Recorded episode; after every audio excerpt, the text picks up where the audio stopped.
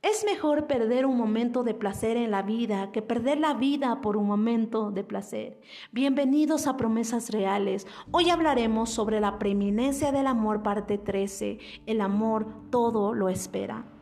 Aquella tarde llovía por la plaza y del trabajo hasta su casa regresaba Erika. La lluvia caía incesante sobre ella hasta que de repente apareció Omar. ¿Cómo estás, muñeca? Usa mi chaqueta, le dijo él.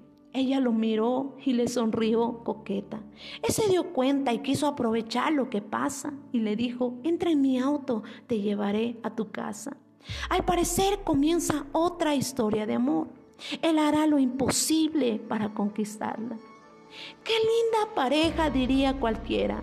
Lamento que no todo se ve por fuera, pues Erika, muchacha de familia, no sabía que Omar en su cuerpo una bestia escondía. Salieron un par de veces al cine, la heladería, la atracción crecía cada día. Una noche, tomando en un bar, ella le dijo, contigo yo me iré a cualquier lugar. Sus ojos brillaron, llegó el momento y él como lobo hambriento la llevó a un motel. Y como ya eso es normal en una pareja de la vida social. Ella confió en él y se envolvió en la pasión, la emoción, en su habitación. Esta pobre joven tan ilusionada no se imaginaba que ya estaba atrapada. Con el tiempo todo empezó a cambiar. Su paraíso se volvió en una prisión infernal. Deciden separarse, cada quien por su camino. Esa bestia de la cual te hablo se llama Sida. Ahora también dentro de ella vivía. Así es la vida. Aprendamos la lección. Podemos verlo de afuera, pero nunca el corazón. El sexo fue diseñado y planeado por Dios.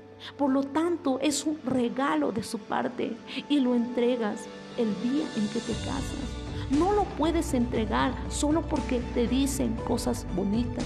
Si quiere lo más íntimo de ti, que te lleve al altar. Si te dice, no estoy listo, di, yo tampoco estoy segura.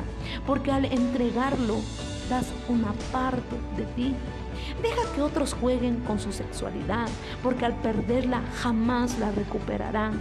Sé diferente en un mundo de iguales. Puede parecer anticuado, pero disfrutarás su paga, una conciencia tranquila mientras que otros serán presa de recuerdos.